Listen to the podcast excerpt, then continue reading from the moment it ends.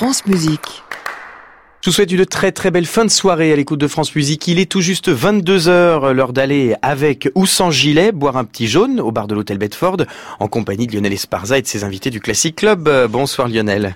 Bonsoir, cher Clément Rochefort. On vous retrouve samedi, bien évidemment. Il faut qu'on annonce très rapidement vos invités. Vous aurez euh, à 16h un monde fou encore pour Oh votre bah, live. alors là, oui, en l'occurrence, euh, toute la maîtrise populaire de l'opéra comique, le pianiste Pavel Kolesnikov, euh, un duo de pianistes à quatre mains, le violoncelliste, la violoncelliste Pauline Bartissol, et puis le quatuor Van Kuyk.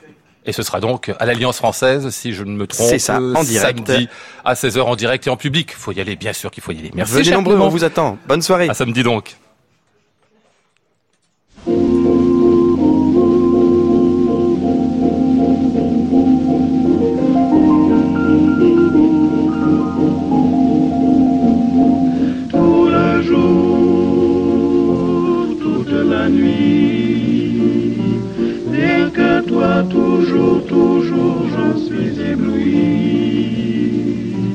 Que tu sois au loin, qu'importe, puisqu'en moi tendrement je t'emporte, oh mon amour, nuit et jour.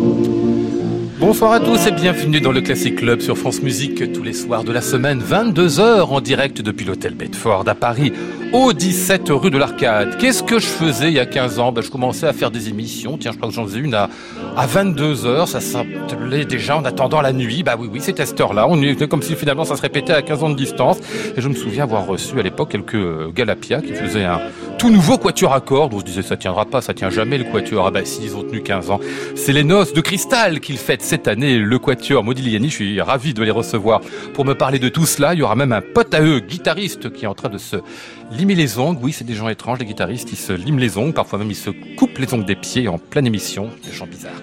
Emmanuel Rosfelder sera avec nous et nous fera un beau live sur le coup de 22h30. Nous sommes ensemble jusqu'à 23h. Bienvenue à tous dans le Classic Club.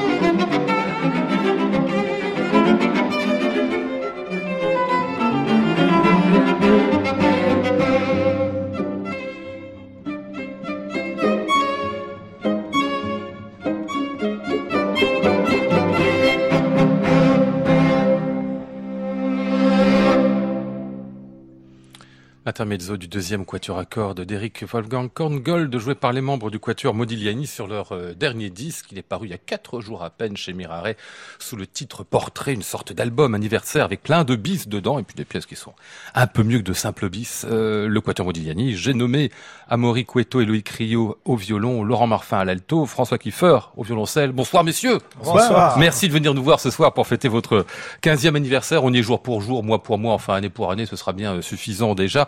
On va parler bien sûr de tout cela avec vous. Juste un petit clin d'œil que me faisait euh, Loïc en arrivant euh, tout à l'heure. Euh, vous êtes natif d'où, Loïc? Alors, je suis natif de Rouen, mais j'ai passé toute mon enfance dans un village fort connu qui s'appelle Bourteroulde. Ah, ben voilà, on en a Oui, parlé toute la journée. Voilà, on en a Eh parlé toute la journée et c'est vrai que c'est amusant parce que c'est là que j'ai débuté le violon finalement. C'est vrai L'école de musique que tenaient mes parents, que tiennent toujours mes parents d'ailleurs, qui Ah nous oui. écoutent. Ils ont peut-être changé de chaîne justement. Et euh, oui, parce que bon, Ils ont laissé la politique, ça hein, quand va. même, Et donc oui, c'est un petit clin d'œil amusant parce que c'est un peu la capitale de la France aujourd'hui. Ou je dis, bah oui, carrément, ouais. ouais, ouais. C'est une ville calme en général, je crois, C'est Combien une ville d'habitants? plutôt calme, oui. Ouais. Il y a 3600 habitants depuis que ça s'est euh, regroupé avec plusieurs euh, communes. Ah oui. Euh, voilà, mais c'est c'est amusant de voir un peu la petite école euh, communale que j'ai connue enfant où on était dans des classes à plusieurs niveaux et voilà avec euh, tous ces journalistes. Ah oui, c'était en fait le- la salle, le- c'était celle que vous avez oui, euh, le gymnase oui, dans lequel on faisait du sport. Enfin, moi, j'étais un petit peu dispensé de temps en temps. Pourquoi vous étiez Mais- dispensé? oh, Pour la oui. musique? Oui, oui, oui, voilà. Certaines euh, disciplines comme le volleyball sont pas forcément Bah oui. recommandées pour les Oui. Pour les violonistes. Et d'ailleurs, ils étaient musiciens, vos parents, pour euh, avoir une école de mes musique parents, oui, oui, c'est mieux. Ah oui, Euh, en l'occurrence, oui, mon, mon papa fait de la clarinette, ma maman de la flûte, et ils avaient repris justement euh, les orchestres d'harmonie fanfare dans les années euh, 80, et ils ont monté toute une école de musique qui se porte très bien, musique et de danse, voilà. Hmm. Alors, pub. À l'origine, les quatre, je dire, sauf Amaury qui est arrivé il y a, il y a deux ans dans le quatuor euh, Modigliani, vous y étiez les trois autres. Hein. Déjà dès le tout début, le tout début c'est quoi en fait? On le met au conservatoire euh, de Paris, dans la classe des Isaïe Vous mettez ça où, On vous, était- euh, encore dans François la classe des Ah pardon, c'est Laurent qui répond. J'ai le micro. Allez-y, allez-y. On était au conservatoire euh, supérieur, Ouais. euh, au CNSM. Il n'y avait pas vraiment de classe de quatuor à cordes. Ah on oui, était, encore on chez. Daria Ovora, qui, euh, qui, qui nous a débuté.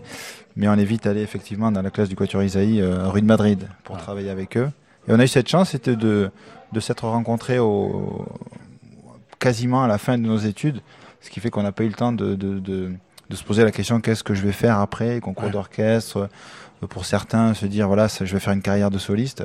Non, hop, on a été euh, quatre copains, on s'est on s'est pris d'amour par pour le quatuor à cordes et on est parti comme ça. ouais. Ouais, ça s'est fait. euh, je veux dire, la rencontre a été un peu forcée par quelqu'un ou c'est vraiment parce que vous vous connaissiez euh, euh, vous-même amicalement, François? Oui, exactement. On se connaissait, on s'est appelé, euh, on a appelé euh, Loïc, on a appelé euh, Laurent, on s'est rencontrés tous au conservatoire. Il y a eu cette première répétition et, euh, et à ce moment-là, je crois qu'on voilà, on a tous eu envie de, de continuer dans cette voie et dès l'été, on était en train de, de travailler, de, de, de- d'essayer de monter du répertoire et de se projeter déjà sur des premiers concours et ça a été le premier concours important, en tout cas pour nous, Eindhoven, qui nous a ouvert les, les portes, euh, euh, par exemple du concert de Gebo à Amsterdam, euh, René Martin qui nous a tout de suite appelé pour nous dire euh, allez venez jouer euh, aux Folles Journées de Nantes, ce qui était pour euh, un quatuor qui, qui, qui débutait euh, fantastique, de- d'aller d'avoir la chance de d'être aussi euh, parrainé par les Isaïe, de jouer euh, euh, très vite à l'auditorium du Louvre et petit à petit New York, euh, on était euh, euh, heureux bah, d'avoir pu remporter ce, ce prix au Young Concert Artist. C'était aussi euh, en 2015 euh, et En après 2005. en 2005, Oui, pardon. oui, oui, oui. En 2005.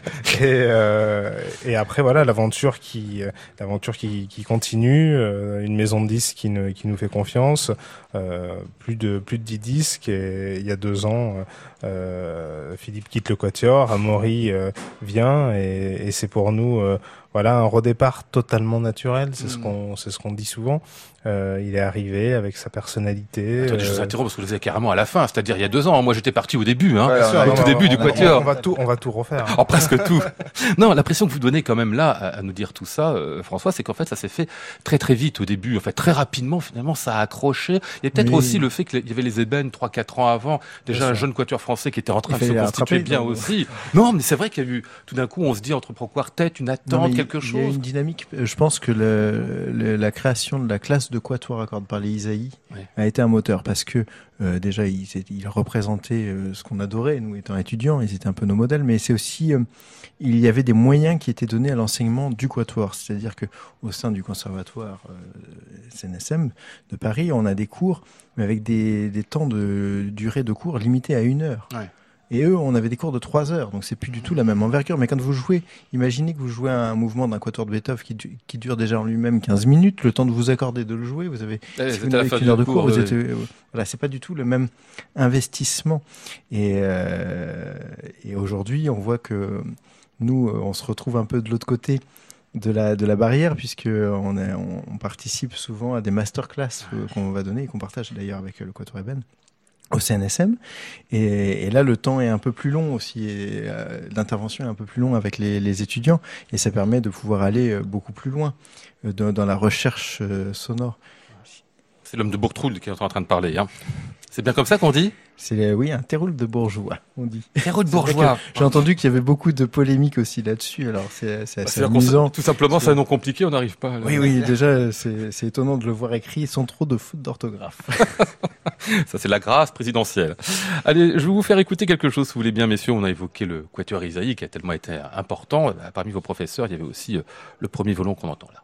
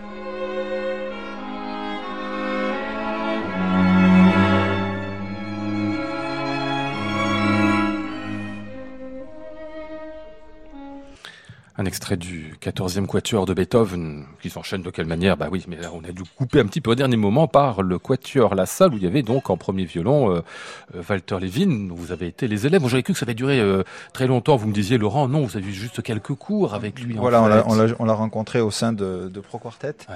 On a fait quelques, quelques quatuors avec lui. C'est vrai que c'était quelqu'un d'a- d'assez euh, formidable dans un sens parce qu'il avait sa propre vision, une telle, une telle, il savait ce qu'il voulait, ce qu'il, il avait une exigence. grande exigence envers lui-même, envers les quatuors euh, à qui il enseignait. Et euh, c'était souvent sa passe ou sa casse avec ce genre Ah de oui. personnage. Mhm. Et euh, nous, on a un très bon souvenir. Il nous a fait travailler des, des choses auxquelles on n'était pas habitué, effectivement. Mais ça nous, a, ça nous avait bien. Bah, Comme vous étiez un tout jeune quatuor, vous n'étiez pas encore On- habitué à grand Pas chose du en tout, plus. voilà, c'est ça. Donc on était le- très ouvert et on avait notre, notre petite envie, des fois, même qui, enfin notre petite envie, notre propre vision, qui n'est pas forcément la, la meilleure, puisque rien n'est abouti, mais en tout cas, euh, c'était très intéressant ouais, de travailler avec lui. Euh, C'est qui le, le quatuor, la personne qui a été le plus importante pour chacun d'entre vous euh, Je veux dire, au sein euh, euh, du quatuor, parmi les, les gens avec lesquels vous avez travaillé, François Kiffer Peut-être que celui qui a été vraiment le plus important, ça a été euh, Miguel da Silva. Ouais. Du Quatuor Isaïe. Du Quatuor Isaïe qui, qui a vraiment donné de, donné de son temps, de son, de son énergie, avec qui on a passé des, vraiment des, des très beaux moments musicaux. Euh, on a pu même après euh, jouer ensemble. Euh, c'est vrai que ça a été voilà un, des- un des piliers qui nous a qui nous a beaucoup aidé. Il y a aussi euh, eu Guillaume Sutre, mais ça a été euh, ça a été en fait plusieurs rencontres avec Guillaume. Il y a eu cette rencontre au sein du Quatuor Isaïe. Et il y a eu aussi, euh, on a eu la chance de, de faire euh, quelques tournées avec lui. Mhm. Quand il y a eu cette, euh, cette transition dans le Quatuor, on est parti avec Guillaume euh, aux États-Unis et au Japon juste avant euh, qu'Amaury arrive. Et c'est vrai qu'on avait eu l'impression euh, avec Guillaume, on connaissait tellement ces enregistrements de, de, de ces Quatuors de Schumann. De, euh, donc quand on joue le, troisième Quatuor de Schumann avec lui, c'était un petit peu comme si on se connaissait déjà. Voilà, et, euh, et lui avec toute son expérience. Donc ça avait été une belle, très belle rencontre. Ouais. Et pour vous, Loïc, vous allez me dire les mêmes personnes aussi, peut-être? Euh, Oui, évidemment, c'est très difficile de sortir une personne. C'est- toute une vie de, de rencontres et puis chacune a apporté. Il y a un autre moment décisif qui a été quand, lorsque nous sommes allés écouter euh, au théâtre des Champs-Élysées euh, les Quatuors de Beethoven par les Artemis, Oui. qui est Avec qui, lesquels vous avez travaillé un peu aussi. hein. Exactement, oui, un peu plus qu'un peu là pour le coup, en- parce que c'est vrai que ce qui a été une chance à un moment donné après l'enseignement des Isaïe dont parlait François tout à l'heure, qui était assez régulier. euh, au sein de Pro Quartet, on pouvait bénéficier de masterclass dont euh, Walter Levin ou Rainer Schmidt des Hagen ou Günther Pichler des Berg. Mais c'était euh, voilà une semaine d'immersion, puis après voilà on en faisait ce qu'on voulait. Mais pour avoir un peu euh, une certaine continuité dans le travail, on voulait trouver entre guillemets des maîtres ou des musiciens qui nous qui nous enseignent aussi le quatuor, mais qui soient pas forcément aussi éloignés euh, de nous en âge que pouvaient l'être ces grands maîtres Ouais. entre guillemets des quatuors euh, Mm. bah, du passé, mais qui maintenant ont quasiment tous arrêté aujourd'hui. Et c'est vrai que les Artemis à l'époque, qui avaient à peu près euh, 10-15 ans de plus que nous. Aujourd'hui, ils ont, avec leur nouvelle formation, 10 ans de moins que nous. Mhm. Mais, mais, euh, voilà, ça nous avait passionnés. On était allé les voir juste à la sortie du concert dans les loges en leur demandant est-ce que si vous enseignez quelque part, nous on serait ravis de vous jouer euh, quelque chose? Et puis ils nous avaient dit ben non, pas encore, mais il est possible qu'on ait un poste à Berlin, euh, on vous recontacte, on se recontacte.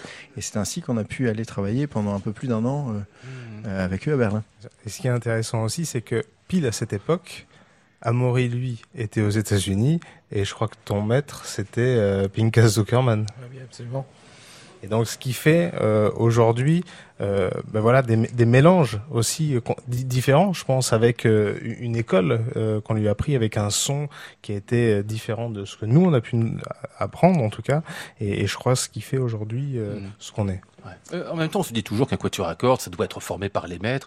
Peut-être qu'on on exagère un peu de ce côté-là, très surdéterminé. C'est-à-dire qu'on se dit que voilà, on n'est rien. On a quatre euh, jeunes gens qui savent pas jouer à peine du violon, mais qui savent connaissent pas le quatuor. Et puis euh, quelqu'un arrive et puis va façonner tout ça. En tout cas, l'imaginaire du quatuor tourne autour de ça. Est-ce qu'on se trompe pas un peu avec ça, Laurent? Est-ce que finalement les quatre personnes qui arrivent là sont pas déjà en fait des personnalités, une sorte de personnalité à quatre qu'il s'agit finalement de, bah, valoriser, de cultiver de la meilleure manière? Voilà, c'est sûr que c'est vrai au tout début, mais après on a besoin d'apprendre à se connaître. Et au final, on, nous on a, on a très vite compris qu'on on était quatre personnalités totalement différentes aussi, avec une, un parcours euh, individuel différent, des, mais on avait les mêmes ambitions, les mêmes envies, et au final, on s'est rendu compte qu'au fil des années, on finissait par réfléchir et penser des, de la même manière, dans la même direction.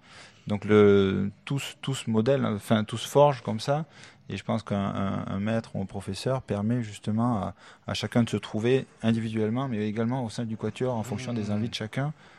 Et c'est tout l'art d'arriver à déceler dans un quatuor quelle, euh, quelle va être la, la voie qu'ils vont prendre. Mhm. Un des très beaux disques que vous nous avez donné, c'était il y a quelques années, euh, trois quatuors français. Il y avait ceux de Debussy, de Ravel, puis vous aviez rajouté le premier de, de Camille Saint-Saëns. C'était pour vos 10 ans, ce disque d'ailleurs, hein, si je ne me trompe pas. 2008, quelque chose comme ça. Hein. 2008, que je raconte, 2013, enfin je sais plus. Je me trompe de date, mais je crois que c'était bien pour les, les 10 ans, en effet. 2013. 2013, voilà, c'est ça. Euh, bah, ici, le deuxième mouvement du quatuor de Claude Debussy.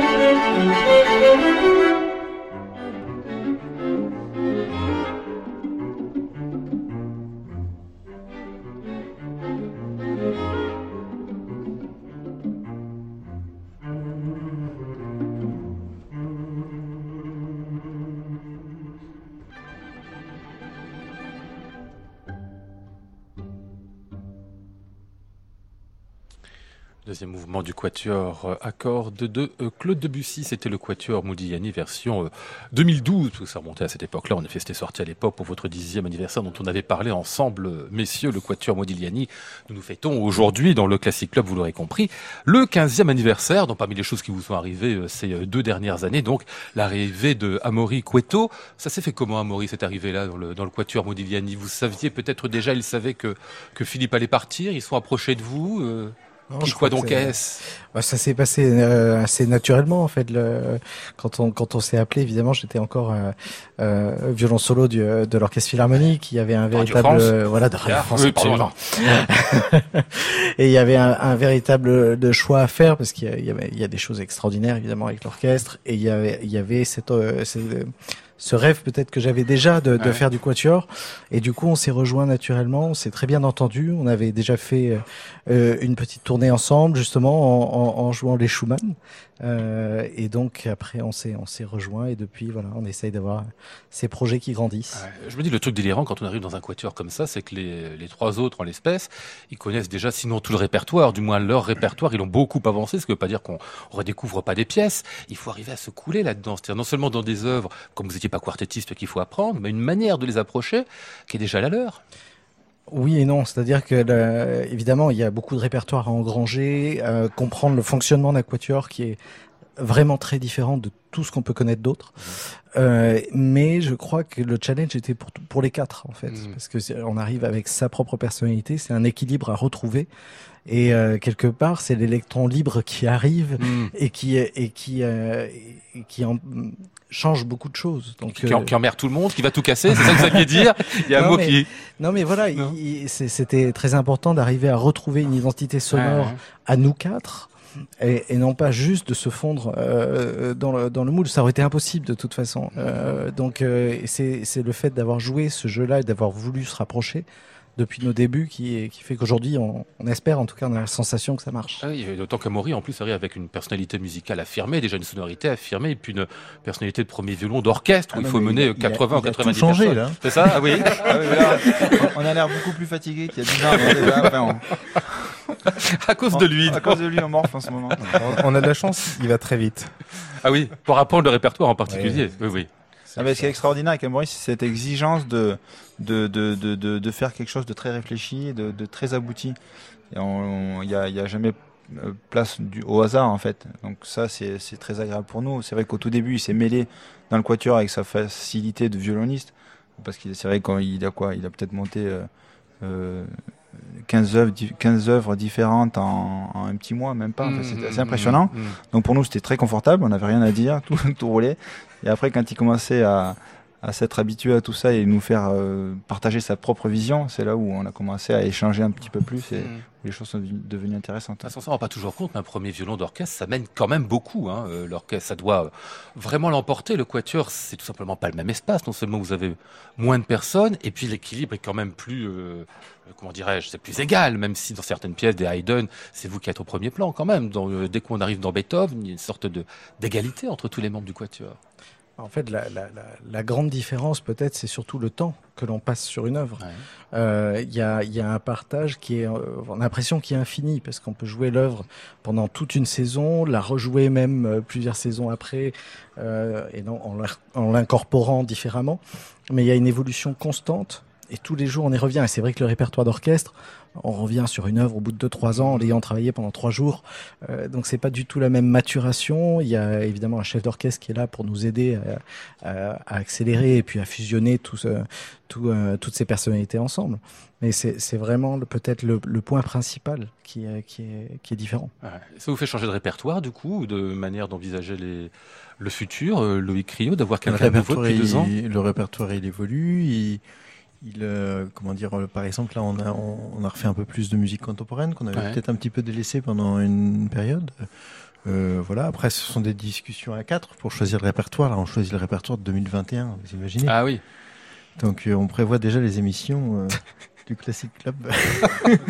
2021, pour ça fait loin. hein. 17e anniversaire. si Dieu nous prête jusque-là. mais non, mais voilà. Donc après, son, son, son- c'est une réflexion sur du long terme. Ça peut se comparer parfois à la l'œnologie, les vignes, ou voilà, à chaque fois, à chaque on fait, à chaque fois les, les, personnes. Enfin, voilà, c'est, je parle de quelque chose qui me plaît. Mais euh, à chaque fois qu'il y a une modification qui est apportée à un vin, on en voit les résultats que deux ans après. Ah, Donc c'est un Moi, peu je je voyais pas pourquoi vous parliez. euh, C'était le temps que ça passe dans Oui, la IFU, que ça, ça vieillisse, voilà. Et donc là, voilà, on, on projette des, des œuvres, des choix de répertoire. Euh, voilà. Après, on a, on se rend compte aussi qu'il y a peut-être un, un répertoire dans lequel on, on se sent bien pour le moment, et puis il y en a un autre qu'on va travailler euh, sur du plus long terme. Là, par exemple, ça va être la première fois que nous allons jouer à partir du mois de juin un quatuor de Bartok. Donc, on s'y prend un peu en amont, on, on- on le défriche dès, dès maintenant. On a choisi d'avoir un mois de janvier Tu veux dire Euh, avec Amaury, Bartok avec Amaury, oui. ça. euh, on a choisi d'avoir un mois de janvier où on peut prendre du temps justement pour euh, avec un peu moins de concerts, où on peut on peut travailler tout ça en amont parce que finalement chacun arrive avec son propre bagage et l'idée c'est de développer un goût commun. Classic Club, Lionel Esparza, France Musique. Eh bien, quand vous en aurez marre d'être à 4, messieurs, vous serez à 5. Un peu d'ailleurs, vous le faites. Euh, on a Emmanuel Rosfelder qui nous a rejoint, il est avec nous depuis tout à l'heure. Pourquoi il slime les ongles? Évidemment, je me foutais de lui, mais c'est pas juste. Quoi, il est guitariste, alors c'est une affaire d'ongles, bien évidemment. Et il a, euh, il nous fait l'amitié de jouer pour nous ce soir. Euh, Emmanuel, il se trouve que vous serez ensemble au concert, et puis vous êtes aussi sur son dernier disque. Bon, bref, c'est des amis, tout ça qui se retrouvent, et avec lesquels on va faire un peu de musique. Emmanuel qui joue pour nous, euh, pour son première partie de programme au Classic Club, à l'Hôtel Bedford, la grande Rota, c'est Rota qu'on dit, de Tarrega. On l'applaudit bien sûr.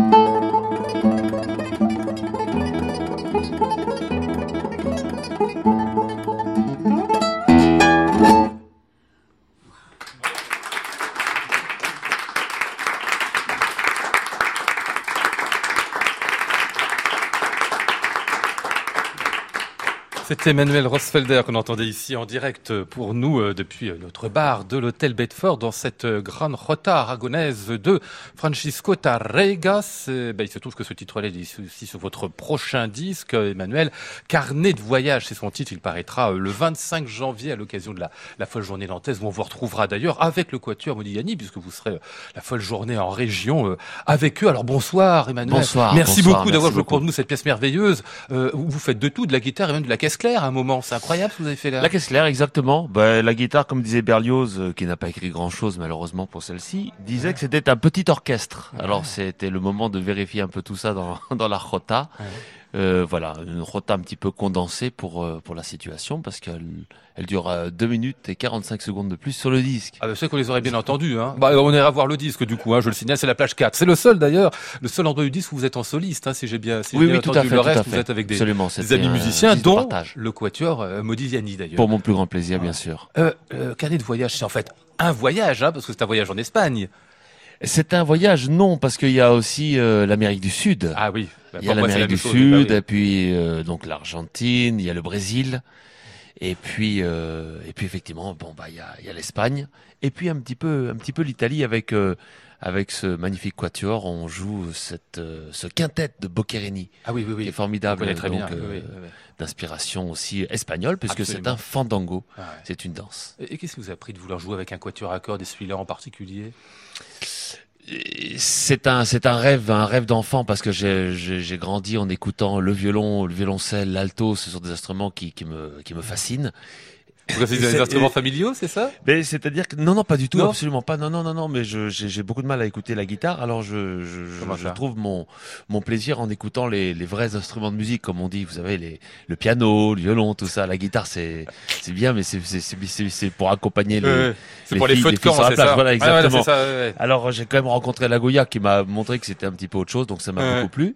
Mais je puise vraiment mon, euh, comment dirais-je, mon inspiration à travers à travers ces, ces magnifiques instruments du quatuor. Et la guitare, bah il y a des basses, il y a des aigus, c'est un peu du violoncelle, parfois c'est un peu du violon, parfois c'est même parfois un peu de l'alto au milieu. Vous si, euh, Laurent. Alexandre Lagoya. J'ai appris qu'avec lui, vous avez euh, euh, surtout étudié, travaillé la technique de la main droite. Mais j'ai envie de vous dire, la main droite, celle qui fait rien, elle, elle fait que les clings, la main droite. Non, il n'y a pas de technique. Alors non, mais, mais bravo, mais je vois que vous vous y connaissiez super. Ah oui, vachement. Mal. Parce que- non, non, c'est c'est la main droite qui est vraiment le, le moteur de, de la guitare. Ah bon? C'est la main droite qui possède les ongles et c'est c'est la main droite qui façonne vraiment le son. On est euh, on est avec une main gauche qui, qui La main gauche, elle est fabrique- sur le manche, c'est ça, elle fabrique a fait les notes, ça vibre un petit peu, etc. Ça prolonge un peu le son dans dans la mesure du possible, mais c'est la main droite qui vraiment est, est déterminante et c'est c'est là qu'il y a l'identité vraiment sonore de de, de l'instrumentiste. Elle se situe vraiment à la main droite. C'est là toute la toute la différence avec euh, avec la guitare électrique ou la guitare folk ou la guitare manouche, parce que là, dans ces guitares-là, ils sont, euh, on va dire, aidés par le petit médiator, le petit Mm. objet en plastique, qui est manié de façon phénoménale hein, par, euh, par par par ces guitaristes. Euh, euh, Alors que- manouches ou Alors encore que vous, c'est vraiment l'ongle. Hein, on a entendu nous, la nous, seule- voilà, nous on, Comme on a vu ici au, on au touche Bedford, ouais, la ça. corde avec l'ongle Ouais. et c'est donc ce matériau euh, qui, qui, qui varie d'un instrumentiste à l'autre. Euh, les doigts sont selon les saisons, l'ongle est plus galbé euh, que, que- Ah oui. Par exemple en hiver comme il fait un peu plus froid, l'ongle il est un petit peu plus un peu plus arrondi. Il y a moins de chaleur donc l'ongle se rétracte légèrement Eh ben. et donc euh, pendant l'hiver on a un son qui est plus rond Ah bon? que l'été où l'ongle s'aplatit. Et de ce fait, eh bien, l'ongle, c'est- le, le son s'éclaircit l'été. Alors l'hiver, je, je garde les ongles un petit peu plus courts. Et par contre, l'été, je les laisse pousser un peu plus long parce que la pulpe est gonfle. Et donc, la longueur de l'ongle diminue puisque la pulpe, elle a gonflé. C'est c'est logique. Ah, bah, je- je- je comprends, mais. Ah bah non, mais quand même, ça veut dire c'est incroyablement subtil, quoi. Non, non, je c'est- vous parle de Gling, moi, vous, assez- vous, vous, vous, c'est- vous ouvrez c'est une encyclopédie, là. Non, mais c'est pas fascinant, hein, mais... Non, non. Exactement. Non, non, il y a des petites contraintes quand même. Il y a des petites contraintes. Ah, Même pour jouer sur la plage. Bon, on vous retrouvera dans un instant. euh, Avec plaisir. Emmanuel Rosfelder pour un, pour un deuxième passage. Je me tourne juste un peu vers le, vers le quatuor euh, Modigliani. Euh, C'est bien de jouer avec d'autres de temps en temps aussi. Je crois que c'est le genre de truc, Laurent, que vous avez aimé beaucoup faire depuis le début, avec des pianistes par exemple, pour ne citer que, pour euh, bah, aussi pour respirer d'une autre manière à certains moments. Ouais, voilà, déjà, ça élargit le répertoire également, qui est, qui est formidable en quatuor, mais ça nous permet de, de voir les autres euh, chefs-d'œuvre qui existent en musique, euh, en musique de chambre. Et ça permet également de. C'est une, une vie, on est toujours tous les quatre, on réfléchit à quatre, on vit à quatre, donc ça fait toujours du bien de partager notre, euh, notre univers, notre passion avec un, autre, un autre artiste. Cette vie à quatre, dont on dit parfois que c'est un nœud névrotique absolument impossible, mais qui permet de faire une musique tellement géniale que je vous dise, moi, Amaury Cueto, vous l'avez vécu comment ce passage-là depuis deux ans? Ah, bah écoutez, pour l'instant, deux ans, ça fait pas longtemps, donc il n'y a, pas- y a pas de souci. Non, mais je, je crois qu'il faut une entente aussi extra-musicale qui soit, qui soit assez extraordinaire. On passe énormément de moments ensemble, que ce soit en voyage, euh, que ce soit dans le travail, que ce soit de penser effectivement au, au projet futur. On parlait de 2021 tout à l'heure, on n'a même pas encore entamé le programme de 2020. Euh, donc voilà, c'est- énormément de partage et il faut quatre, euh, amis et, arriver à, préserver cette amitié entre nous. Euh, Vous faites partie des quatuors, Loïc, qui, euh, qui passent beaucoup de temps ensemble, lorsque vous êtes euh, hors, euh, hors salle, hors concert, c'est chacun de son côté, chacun sa chambre Je pense qu'on passe pas mal de temps ensemble, oui. Alors on n'est peut-être pas au même stade que les Prazac qui prenaient toujours leur petit déjeuner à la même heure, à la même table, quoique. C'est-à-dire qu'il y a un ordre d'arrivée à l'hôtel euh, au matin Ah oui. au petit déjeuner qui est généralement un peu le même. Ah ouais, Il y d'accord. en a un qui prend pas beaucoup de petits déjeuners. Ouais, c'est qui? À vous de deviner. Ah ben je sais pas, moi je- c'est celui qui se couche le plus tard ou qui a besoin a- plus de Il y a une sommeil? devise dans le quatuor qu'on a définie en 2003. Ce qui se passe dans le quatuor reste dans le quatuor. Voilà. Comme les affaires d'infidélité conjugale. Bravo, c'est une belle... C'est une belle définition, sans doute, vous, savez mieux que moi. Euh, Emmanuel Rosfelder, tiens, on va le retrouver euh, dans ce qui suit. Il va nous jouer le premier prélude des Thor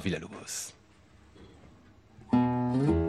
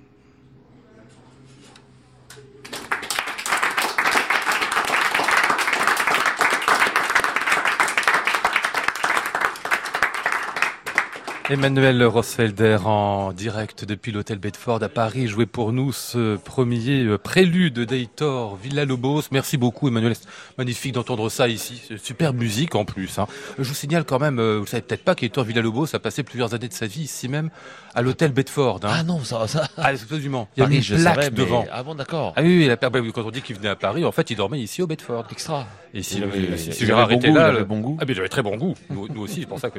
Non, si Gérard était là, le patron de l'hôtel Bedford, il vous montrerait même la chambre. D'accord, d'accord. Parce a la chambre des Villa-Lobos qu'au troisième, au quatrième, je Magnifique, sais même magnifique. plus. Ah oui, très bien. On vous montrera peut-être euh, tout à l'heure. Parlez-moi un peu de ce disque, donc, euh, carnet de voyage. On a dit qu'il y avait le quatuor Modigliani euh, avec vous sur ce disque, mais pas seulement.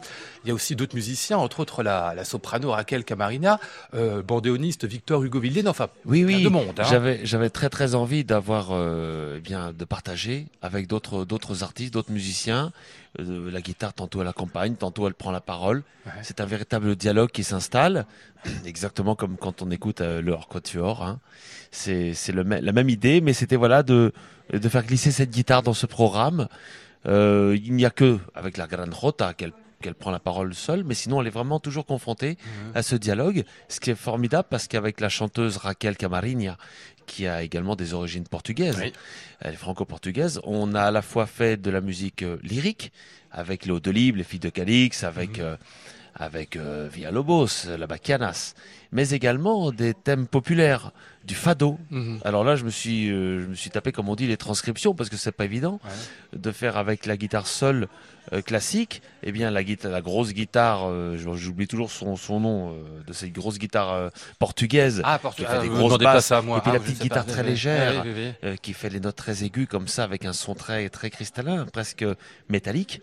J'ai l'impression que vous aimez beaucoup passer, en fait, euh, enfin, faire de votre instrument, comme vous le disiez tout à l'heure, une sorte d'orchestre qui peut jouer à peu près tous les autres. hein. Oui, c'est-à-dire qu'en fait, le, le- le répertoire de la guitare classique est, est- est relativement étendu, mais, mais parfois un peu, un peu pénible. Ah oui. Peu- J'ai l'impression que vous Enfin, n'aimez pas moi, trop. je sais que ça bah me- oui, vous ça- n'aimez ça- pas me- l'écouter, vous n'aimez pas le répertoire. Donc j'ai si si si si bien sûr. Si, si, si, il, y a si, des si. belles, il y a de belles choses, mais il y en a aussi qui sont un peu un peu un peu, un peu pénibles. Ouais. Alors euh, si on, si on a moyen de rencontrer d'autres musiciens puis réécrire deux trois petites choses, ça fait très plaisir. Et puis avec le Victor Hugo, Vilena, Victor Hugo, c'est un beau prénom. Ah oui, C'est un grand poète en plus du, du bandoneon. On joue Ah ouais. des choses de Piazzolla évidemment, c'est euh, inévitable.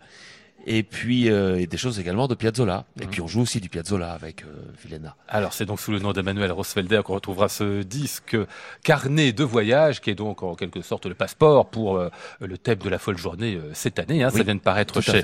Mirare. La folle journée, ce sera à la fin du mois de juin pour la folle journée en région, avec le Quatuor Modigliani qui sera euh, à vos côtés. Et puis, alors, vous allez jouer beaucoup aussi les uns et les autres, si le Quatuor hein, euh, va jouer à la folle journée euh, à Nantes, à Angers, à je sais plus où, euh, La Roche-Guyon. Vous allez tourner beaucoup, Laurent. Hein. C'est vrai que la, la folle journée région et puis euh, la folle journée de Nantes.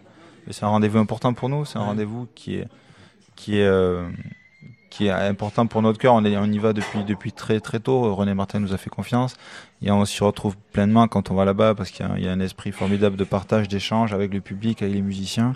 Et c'est toujours un moment euh, très fort. Et puis c'est vrai que d'y aller avec Emmanuel, c'est ça va être sympa parce que c'est quelqu'un qu'on aime beaucoup. Tout à l'heure, parlait, on parlait de la main droite, Ouais. de, de sa main droite à Ah oui, lui. oui, c'est oui. vrai que chez les artistes, principalement la main droite, c'est celle qui fait passer l'émotion, le son, la personnalité. Mhm. Et chez, euh, chez Emmanuel, on n'a pas l'impression, mais il nous, il nous transporte souvent parce qu'il a cette, euh, cette profondeur, et cette, euh, cette palette comme ça de couleurs qui est assez, assez forte. Pour un guitariste, c'est pas évident. Classic Club, Lionel Esparza, France Musique. On va réécouter un, un extrait dans, un instant de votre dernier disque, Quatuor Modigliani, euh, Portrait euh, au pluriel. faut qu'on en dise deux mots quand même de ce disque-là, parce que c'est ce qu'on appelle des bis, des petites pièces qu'on fait, euh, bah, évidemment, quand on a terminé le concert, hein, pour, euh, dire merci à tout le monde et avant, de partir. Mais là, qui sont de véritables merveilles. Ici, vous avez fait le choix parmi tous les bis que vous pratiquez couramment. Comment vous avez fait ça C'est vrai qu'il n'y a pas que des bis, mais c'était vraiment un disque euh, à part euh, dans notre discographie. On a voulu réunir en même temps des pièces qui nous sont chères, qu'on joue depuis de nombreuses années, comme vous disiez. Et en point d'orgue de, de, de ce disque, l'Adagio de Barber, dans sa vraie version d'origine, en Oui, fait, pas en la version euh, Mhm. euh, qui avait été euh, en fait écrite par Barber, mais pour euh, Toscanini, son orchestre de chambre. Euh, on a vraiment euh, euh, voulu enregistrer ce- cet Adagio qui est un point un point, un, point d'orgue pour nous et en même temps des découvertes comme ce Korngold, Scherzo de Chrysler, plein, de, mhm. plein de petites pièces qu'on a choisies vraiment tous les quatre et qu'on a essayé de voilà, présenter pour nos 15 ans. Puis cette pièce du jeune Anton Webern qui est incroyable, là, qu'il a écrit, qui est magnifique, qui est complètement tonal, hein, enfin bon, tonal avec pas mal de chromatisme, mais enfin, qu'il pas le Weber qu'on connaît. oui, tout à fait, parce que. Vous ne jouez pas tonal, c'est ça que vous. Voilà, c'est ça, exactement. C'était le sens. de la phrase. Non, mais c'est vrai qu'il y a beaucoup d'opus posthumes finalement, beaucoup d'œuvres qui ont été redécouvertes bien après. Là, celle de de Webern, c'est dans les années 60 notamment. Et puis c'est vrai que le répertoire du Quatuor, il est est très classique, il est très connu, il est jalonné de chefs-d'œuvre par des compositeurs dont la publicité n'est plus à faire. Et c'est vrai que c'était un moyen pour nous de de, de, de, recherche, un peu de sortir un peu des sentiers battus. Euh, voilà, c'est, on ne pense pas que Puccini ait pu écrire un quatuor, Rachmaninoff a écrit deux quatuors. Mmh. Euh, voilà, la pièce de Et le mouvement qui est là est superbe en plus, hein, le scherzo en question. Oui, tout à fait. Donc plein de pièces à découvrir, donc de Mendelssohn, Rachmaninoff, vous l'avez dit, Schubert aussi, et puis bah voici Alexandre Borodine avec cette sérénade à l'espagnol. Ça retrouvera un peu euh, l'idée, l'esprit du disque d'Emmanuel.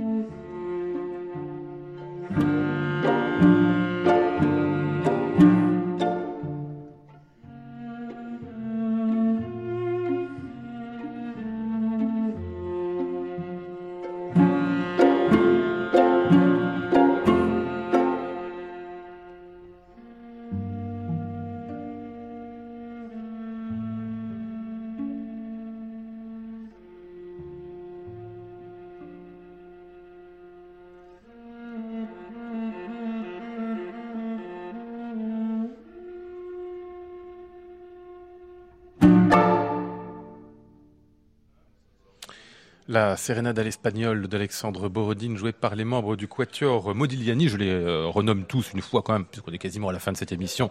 François Kiffer au violoncelle, Laurent Marfin à l'alto, euh, Loïc Rio et Amaury Cueto euh, au violon. J'espère qu'on va se revoir en 2023. Messieurs, qu'est-ce que vous attendez des cinq ans qui viennent? Amaury Cueto pour le, pour le Quatuor Modigliani, là? J'imagine pour vous déjà se mettre plein de, de répertoire dans l'archer. non, c'est vrai que les projets sont nombreux. On a, toujours notre Everest à nous. On disait souvent de, de, de, de, monter tous les quatuors de Beethoven. Ah et, évidemment, on essaye de, de, commencer à, à, à, monter, les monter peu à peu, parce que les, les 16 d'un coup, c'est juste impossible. Euh, mais il y a aussi des grands quatuors qu'on va aborder et commencer à jouer dès, dès, la saison prochaine avec tous les grands Schubert, La Jeune fille et la mort, Rosamonde, euh, le dernier, le grand 15e. Euh, voilà, donc ce sont des, des projets passionnants qui, qui, nous attendent. Ah ouais, euh, ces quatuors-là, vous avez tous joué les quatuors de Beethoven déjà, François, non On les a, non, pas, les a pas tous joués. C'est vrai qu'on on a toujours euh, voulu en fait retarder cette échéance. C'est pour ça qu'on s'est plongé dans du répertoire comme Schumann, Mendelssohn, l'intégrale Brahms, pour se dire voilà Beethoven, il faut avoir une certaine maturité. Et là, on se, on a vraiment envie de, de le faire pour les pour les années à venir. Puis aussi un, un beau projet avec Clemens Hagen, euh, euh, Véronique Hagen aussi. Euh, donc on vous en dira plus dans quelques temps. Ils sont deux en plus, ça fait un sextuor, ça c'est ça? Exactement. Ça fait nuit transfigurée, ça. Pas la nuit. Oh, pas mais- Ou alors ça fait sextuor. ça peut être très bien aussi. Les concerts à venir pour les Modigliani, bah alors on a annoncé tout à l'heure la, la folle journée euh, nantaise. On aura l'occasion d'en reparler sur cette antenne. Je signale d'ailleurs que vous serez tous les euh, cinq à l'émission de Fredo l'Odéon le vendredi euh, 1er février. Vous jouerez pour lui. Il sera à Nantes d'ailleurs aussi. On pourra le voir dans le, dans le grand hall. Et puis il y aura tous les concerts que vous donnerez vous. Et puis d'autres concerts encore. Clermont-Ferrand le 4 février. Reims le 5 février. Le 10, euh, vous serez euh, à Bruxelles euh, d'autres projets encore euh, à venir. Et puis je rappelle donc ce disque, portrait par le quatuor Modigliani, c'est chez Mirare. On va refermer cette émission avec les carnets de voyage, comme ça on vous retrouvera tous jouant en une seule fois cette danse espagnole, extrait de la Vida Breve, de Manuel de Falla. Je dis la Vida Breve avec un vague accent italien, c'est bien l'espagnol, Emmanuel. Oui, absolument non, parfait. c'était très bien, vous étiez très bien. Merci.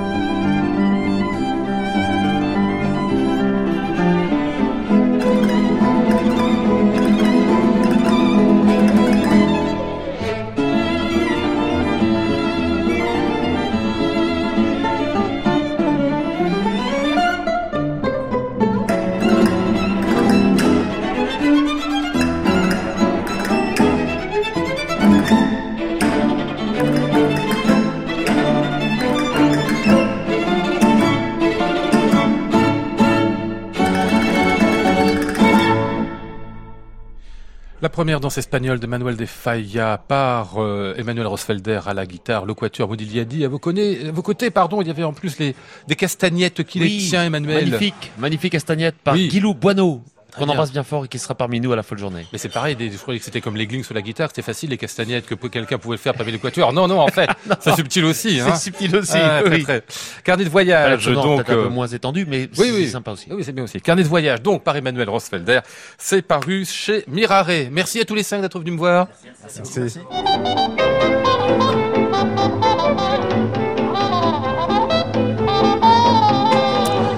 Nous étions ce soir avec euh, Flora Sternadel, Maud Nourri, Antoine Courtin, Alexandre Bergel et Jean-André Gianecchini. Voici le ciel peuplé de ces moutons blancs. Voici la mer troublée, spectacle troublant. Je vous retrouve demain mercredi avec mes invités Benjamin François, Jacques Périssalcoff et Jérôme Coréas. Le titre de l'émission, Leçon d'anagramme pour les nuls. J'entends la ville qui me dit bonsoir et moi sur le quai de la gare, je dis de mon mieux des mots d'adieu. À réécouter sur francemusique.fr.